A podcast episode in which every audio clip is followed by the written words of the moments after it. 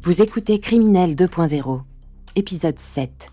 Ross Ulbricht, troisième partie.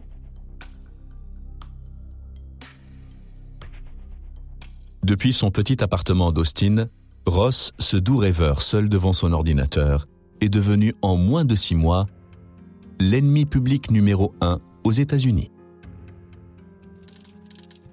Le gouvernement américain, mon plus grand ennemi, est au courant de mon existence.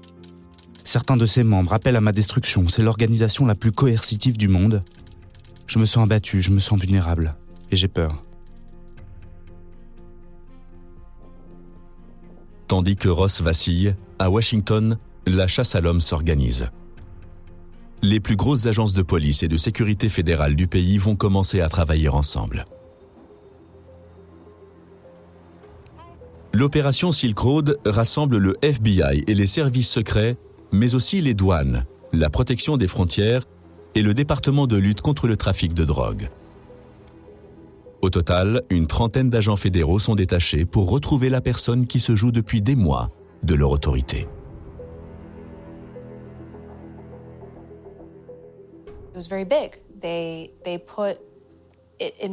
C'était une grosse opération. Sarah Jeong, journaliste chez Forbes. Parce qu'ils voulaient vraiment capturer la personne qui était derrière Silk Road. Au même moment, Ross est attaqué sur un autre front. Il a du mal à maintenir la sécurité informatique de son site. Un hacker a trouvé des failles dans mon système. Il m'a dit que c'était de la merde d'amateur, mais je le savais déjà. Depuis le début, le Texan gère seul son site. Il utilise un logiciel de débutant pour coder et recoder sa plateforme en permanence. Le site était assez mal sécurisé. Ross n'était pas très bon en code. Il a juste essayé de résoudre les problèmes les uns après les autres. On voit dans son journal intime qu'il essaie de réparer ça au fur et à mesure. On voit qu'il va juste de crise en crise. Ross y passe des journées entières. Silk Road devient rapidement le centre de sa vie. Entre les réponses aux messages sur le site, les ventes et les heures passées à coder pour résoudre les failles de sécurité, il ne me reste pas beaucoup de temps pour ma petite amie. Il se comportait bizarrement, de plus en plus bizarrement.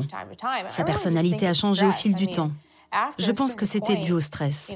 Après un certain temps, quand vous avez autant de stress, ça empoisonne votre corps.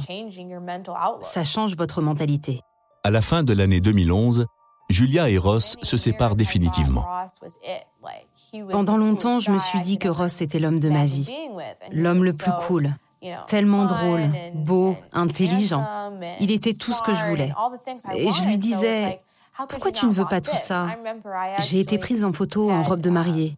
Et je trouvais ça super romantique. Il m'a juste envoyé balader.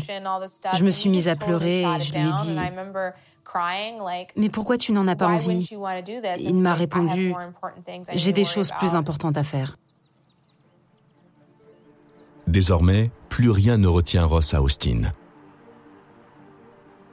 Il va tenter sa chance plus à l'ouest.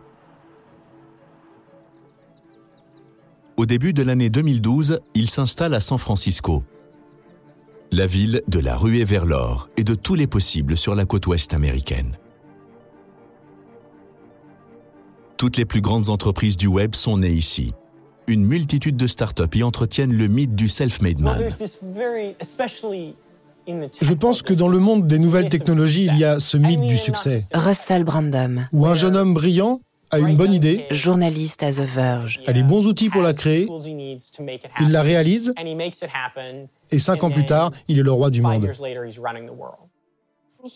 Il est venu en Californie parce qu'il voulait faire beaucoup d'argent. Sarah Jeong, Dans son journal, on le voit, il voulait tout simplement être le prochain euh, Steve Jobs. Semblant parfois oublier que son business est totalement illégal, Ross s'imagine en tycoon de la Silicon Valley. Son site fait alors près de 100 millions de dollars de ventes par an. Un mois après son arrivée, Ross enregistre cette vidéo avec un ami qui ne connaît pas la véritable nature du business de Ross. Ce qui est fou avec San Francisco, Ross Ulbricht. c'est que je me sens déjà chez moi. Tu, tu avais raison. C'est ici qu'il fallait que je sois. Ross vit ici dans le quartier de Glen Park, un havre de paix en plein centre de San Francisco, un endroit tranquille où il adopte un profil bas. Il vivait simplement. Lynn Ulbricht. Il n'avait pas besoin de beaucoup d'argent. Mère de Ross Ulbricht. Il n'a jamais aimé l'argent ou les choses matérielles.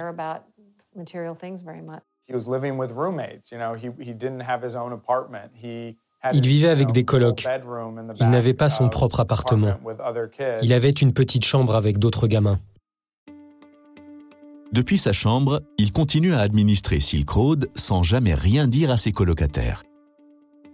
Sur le site, tout le monde sait qu'une personne assure le bon fonctionnement sans pouvoir dire exactement de qui il s'agit.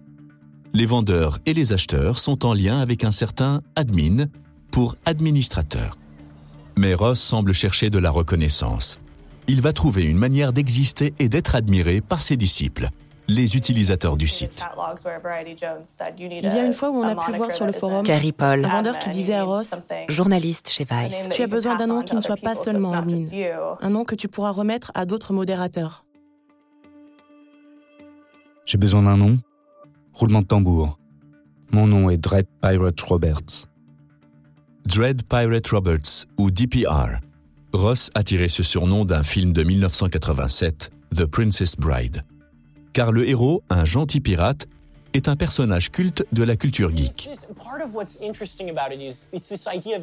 Ce qui est intéressant, c'est que ce pirate dans le film fait des choses terribles. Russell Brandom, journaliste à The Verge.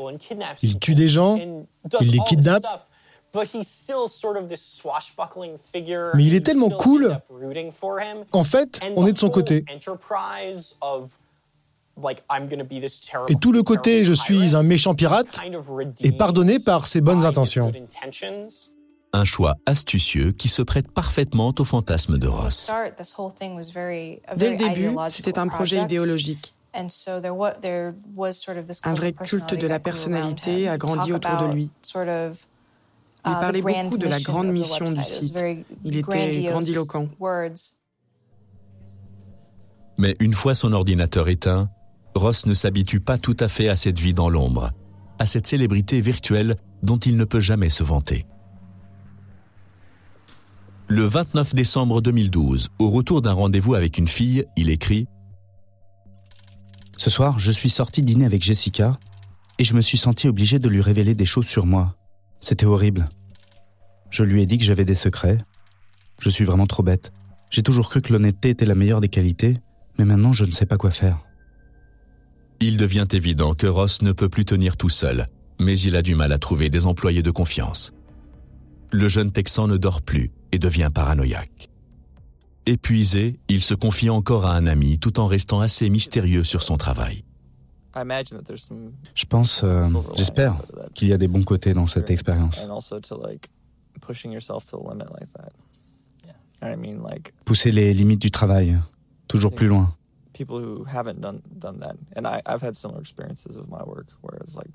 Pour moi, le, le travail est devenu plus important que quoi que ce soit. Avec le succès du site, les arnaques se multiplient. Début 2013, plus de 300 000 dollars y transitent tous les jours. Les pirates sont aux aguets et des vendeurs indélicats ne payent plus les commissions. Ross a reçu beaucoup de menaces de mort. Sarah Jeong. Beaucoup de chantage. Des hackers pirataient son site et réclamaient de l'argent. Il a payé des rançons et a perdu beaucoup d'argent comme ça. 4 février 2013. J'ai reçu une menace de mort aujourd'hui, de la part d'un certain Death from Above. 5 février 2013. Les attaques continuent.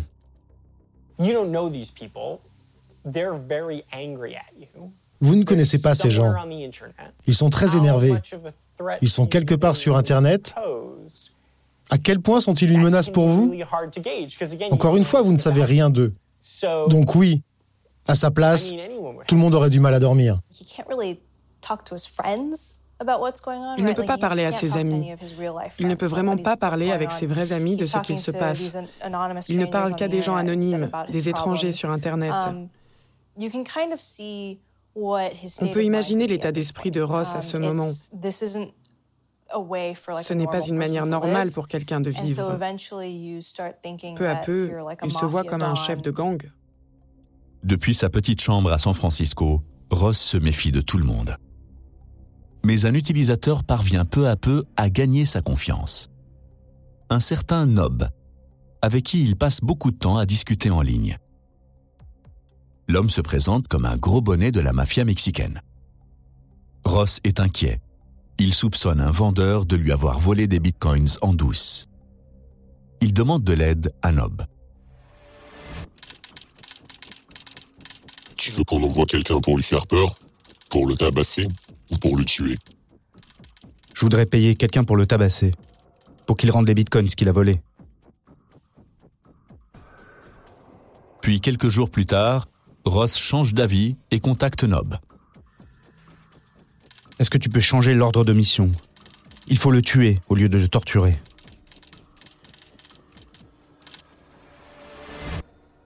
Le meurtre ne sera jamais commis.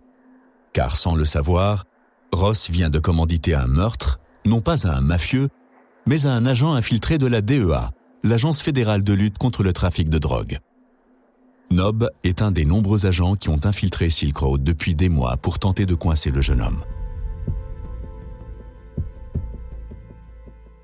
Vous venez d'écouter Criminel 2.0. Si vous avez aimé ce podcast, vous pouvez vous abonner sur votre plateforme de podcast préférée et suivre Initial Studio sur les réseaux sociaux.